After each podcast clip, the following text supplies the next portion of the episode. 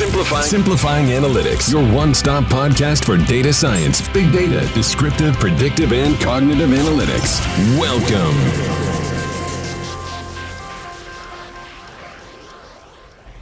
Hola a todos, bienvenidos a un episodio más de Simplifying Analytics, el podcast de Analyticus donde hablamos de analítica predictiva, prescriptiva, de inteligencia artificial, de machine learning. El día de hoy estaremos compartiendo con ustedes una entrevista que tuvimos con el periodista Pedro Ferriz de Con. Esperemos que la disfruten. Muchas gracias y por favor no dejen de dejarnos saber si tuvieran preguntas, si quisieran discutir sobre algún tema en particular relacionado con el tema de la analítica. Muchas gracias.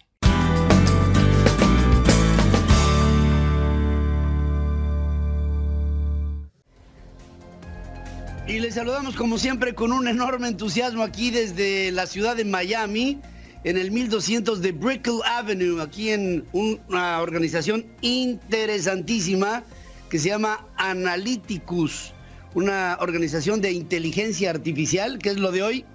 Y al rato voy a platicar con el presidente de esta organización para que sepamos todos hacia dónde va la humanidad en términos de logística, organización, gobernanza, nuevos negocios, estructuras de comercialización, de compra, de venta, en fin, todo lo que se hace a través ahora de la inteligencia artificial es, eh, digamos, la, pauta que creo en México deberíamos ya de estar pensando. Lo interesante de Analíticos es que es una iniciativa totalmente mexicana, con un back office, eh, prácticamente todo en México, todo en México. Las oficinas centrales aquí se encuentran en donde estamos transmitiendo analíticos en el 1200 de Brickell Avenue, en la capital de América Latina, que es la ciudad de Miami. Estoy aquí con Miguel Molina Coscuyuela. Él es el CEO de una organización muy interesante que hoy por la mañana trataba yo de explicar así en términos muy macro de lo que representa Analyticus pero Analíticos tiene un back office importante en la Ciudad de México, en la Ciudad de México. ¿eh? Primordialmente, sí. Eh, y, y, al mismo tiempo aquí se promueve lo que es hoy por hoy una de las actividades por antonomasia más características de esta parte del siglo XXI, que es la inteligencia artificial. Decíamos fuera del micrófono, aquí con Miguel, que inteligencia que no es aplicable en el mundo de lo real, pues no es inteligencia, no sirve para nada, ¿no? Pero la inteligencia artificial sirve para vivir mejor. Y yo quisiera eh, eh, que nos dieras una idea, en, lo general, en primer lugar, ¿qué te lleva a ser analíticos? Y, y sobre esto, ¿qué es lo que estás empezando a recibir como los primeros frutos? Claro. Bueno, arrancando un poquito sobre, sobre Analyticus, yo vengo de un background de explotación de datos. Entonces, dentro del espectro de la analítica, lo más tradicional y que llevan pues, ya algunas décadas es business intelligence, explotar la información que generan las empresas para tomar decisiones. Desde ya hace muchos años existe el data mining, ¿no? el intentar identificar patrones en los datos. Lo que ha cambiado en estos últimos años es que tenemos una capacidad de almacenamiento que nunca había habido tenemos una capacidad de procesamiento que no existía y eso permite identificar patrones en volúmenes importantes de datos.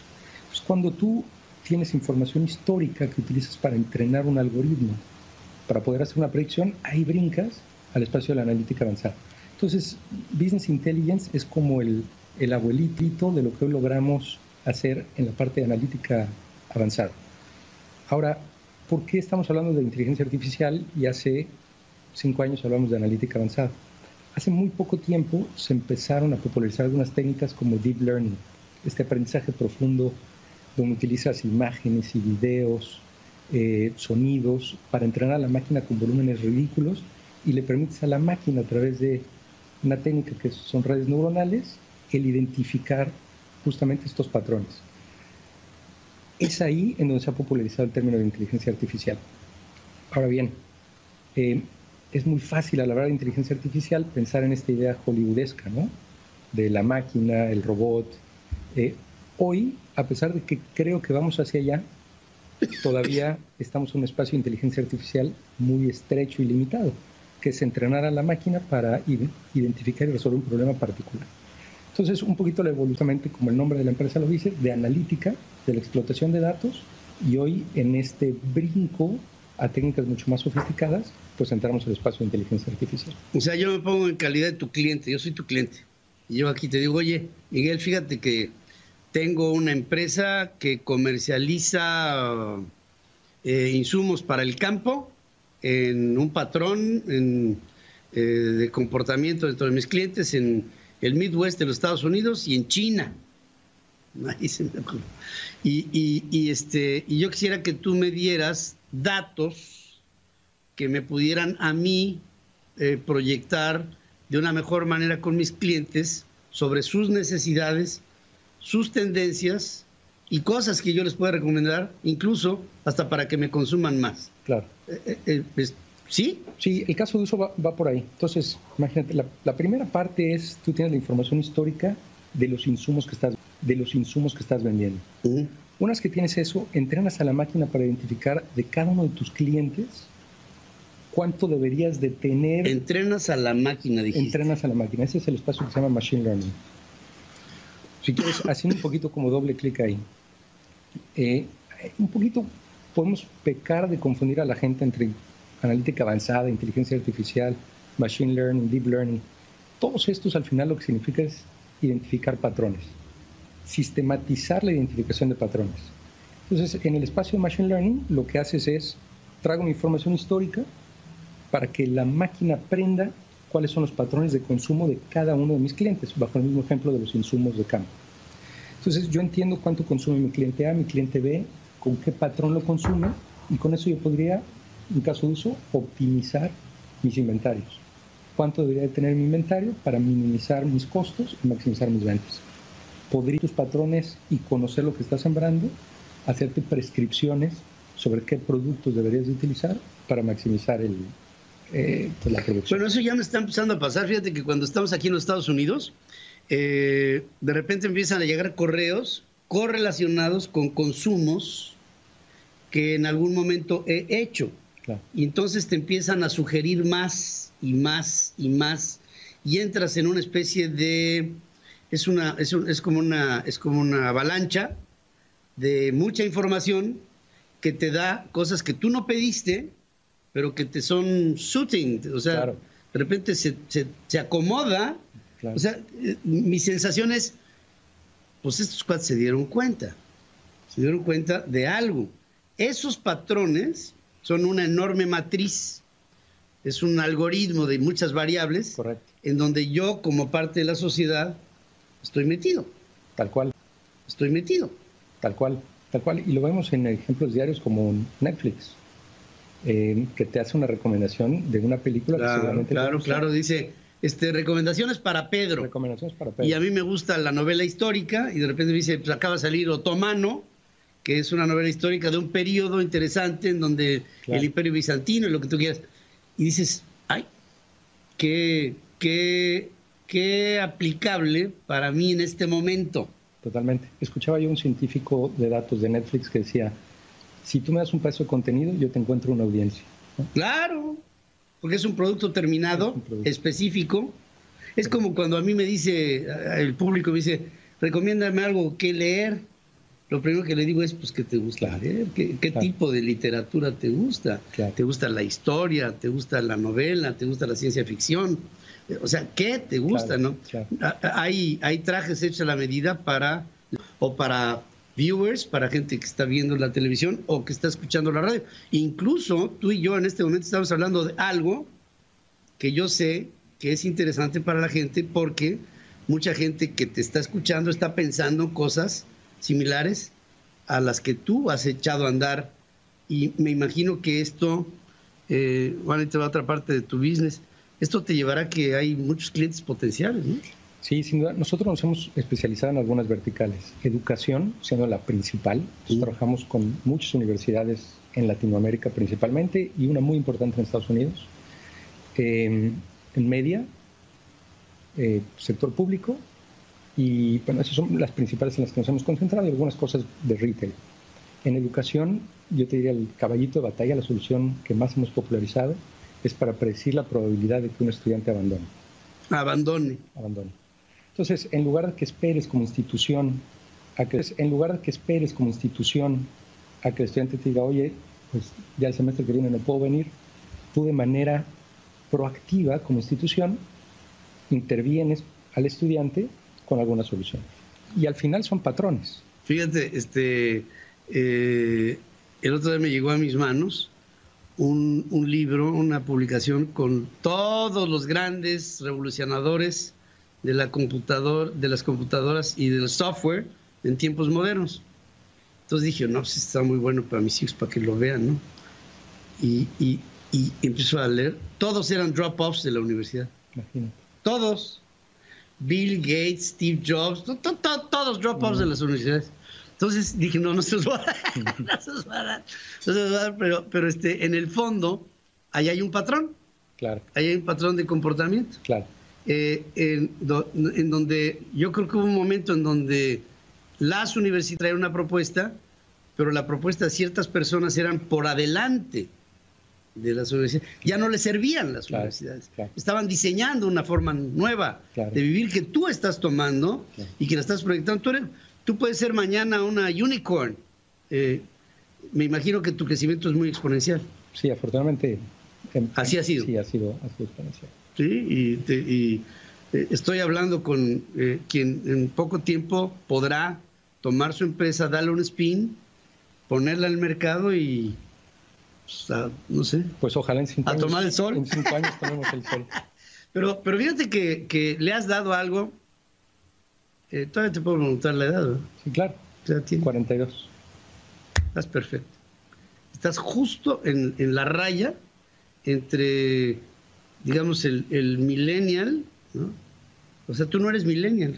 Ya estoy más bien en, en eh, gener, eh, generación X. En la X. Y, y, y, te tocó la mera rayita. Mera rayita. Pero, pero te tocó la, la posibilidad de tener la visión para hacer las, para lo que yo les llamo las empresas del siglo XXI. Tú eres un, Analyticus es un ejemplo de una empresa del siglo XXI y del siglo XXI y XXII y XXIII. Y, ¿Por qué? Esto no va a parar. No, no, no. Claramente el tema de inteligencia artificial solo va, o sea... Todo va a avanzar. Y a una velocidad abismal. ¿Viste Odisea en el espacio? Sí, bueno, hace ya... Con Arthur Clarke. Bueno, de, Arthur Clarke. Hay una parte en la que eh, una máquina HAL, HAL, que era justamente IBM, ¿no? O sea, es la letra que va... Eh, eh, o sea, HAL es eh, IJ, luego B y luego este M, L, M. Okay. O sea, nada más movieron, corrieron las letras, es, IBM, es HAL. Qué curioso. Este, eh, bueno, la memoria de la computadora es líquida. Es un tanque en donde las células, no, los átomos que conforman las moléculas del agua contienen la información. ¿Qué tal? Y, y, y esto lo pensó Arthur Clarke en los 50. Sí, no, la, la, ficción, hemos alcanzado ya muchos puntos de lo que hace años era ficción. La ficción es el preámbulo de la ciencia real, sí. siempre. siempre. Julio Verne, no por, cuando Julio Verne hizo el viaje a la luna, describió el paralelo y el meridiano de Cabo Cañaveral. O sea, supo a dónde iba a salir el rocket. O sea, por, por cuestiones de cuestiones de, de la rotación de la Tierra, de la salida, claro. este, de todas las cosas de atmosféricas, todo lo que tú quieras. Entonces, creo que estás justo en la generación, en el lugar. En el lugar, este es un entorno en el que te vas a desarrollar de una manera bárbara. ¿Cuánto tiempo tiene Analíticos? Cinco años. ¿Has crecido a dos dígitos los cinco años? Sí, sí. ¿Cuál tiempo? Sí. Afortunadamente sí. Tienes proyectado, me imagino, si tú te dedicas a eso, tienes proyectado dónde vas a estar en cinco años. ¿O pues, no? No tanto, ¿eh? No, no, tanto.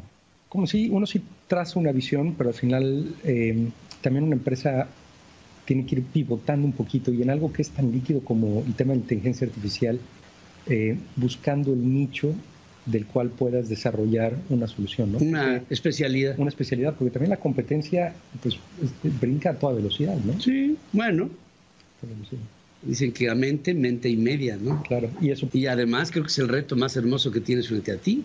Claro. Entonces es un reto lleno de variables. Eh, y eh, se ha descrito a la vida, ¿no? En estos nuevos tiempos como, como un algoritmo. Pues tú estás metido en un algoritmo interesantísimo de variables bárbaras. Eh, creo que, bueno, tú lo sabes mejor que yo. Tienes un presente y tienes un futuro extraordinario.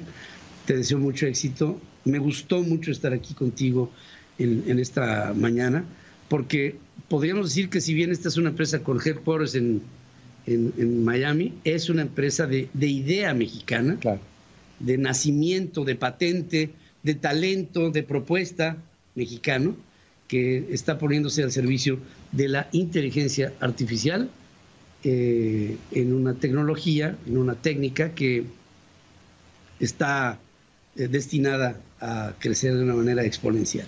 Crecer de una manera exponencial. Esa es la apuesta. Esa es la apuesta. Te deseo todo tipo de éxito a ti, a todo tu equipo, a todo tu back office en, en, la, en la Ciudad de México, a toda la gente, a toda la estructura que en este momento no solamente es parte del servicio que tú das, sino a quienes les das el servicio eh, les deseamos que, todo esto sirva para el bien de la humanidad y que siempre se piensa, ¿no? La inteligencia artificial acabará con la inteligencia del hombre dominándola. Yo pienso que no. Pues es un, es un debate filosófico interesante, ¿no? Hay, hay un libro, hace poco lo leía de eh, Noah Harari. Eh, de ¿Cuál? ¿La de 25, 21 ¿O cuál? Ah, Homo Deus. Homo Deus. Ok. Y, un poco la tesis es que ahorita hemos gobernado el mundo no porque somos los más veloces ni los más fuertes, ¿no? porque somos más inteligentes, pero ¿qué va a pasar en el momento en que la máquina logre... El último que escribió, la de 21 Rules for the 21st Century. Ahí habla de aplicaciones prácticas sobre la inteligencia artificial que te mueres. Es una maravilla y se los recomiendo a todo nuestro querido público. Mi querido Miguel Molina eh, Coscuyuela, que ya, ya es que es aragonés eso, ¿no? Es correcto. Eh, eh, gracias por recibirme aquí en tu, en tu casa. Me siento muy privilegiado de estar aquí en este edificio medio retro, de, muy, muy Miami, ¿eh? Tiene un sabor, las puertas de madera, mm. este lugar extraordinario, pero al mismo tiempo se respira un, un Miami que ahí está y un Miami que se está proyectando hacia el futuro aquí desde la capital de América Latina, que es la ciudad de Miami en los Estados Unidos. Te deseo una gran vida gracias, y que hagas muchas cosas muy buenas y que estemos en contacto. Seguro que sí. Gracias, bienvenido. Muchas gracias, Miguel. Gracias. Muchas gracias a todos. Espero que hayan disfrutado este episodio tanto como yo. Por favor, no duden en dejarnos saber si hay algún tema en particular que quisieran discutir, alguna industria, algún caso de uso, alguna técnica. Nos pueden encontrar en analyticus.com con K e Y igualmente en Twitter, Analyticus1. En fin, en nuestra página pueden encontrar los links a las diferentes redes sociales, LinkedIn, Twitter, YouTube. En YouTube podrán encontrar varios videos de webinars que hemos venido dando en estos últimos meses. En fin, muchísimas gracias. Hasta la próxima. Simplifying Analytics, your one-stop podcast for data science, big data, descriptive, predictive, and cognitive analytics.